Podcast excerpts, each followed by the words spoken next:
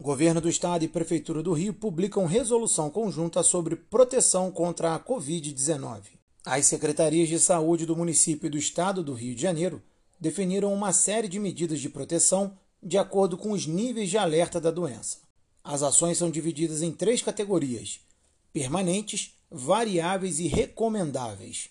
No link você conhece a lista completa das medidas anunciadas.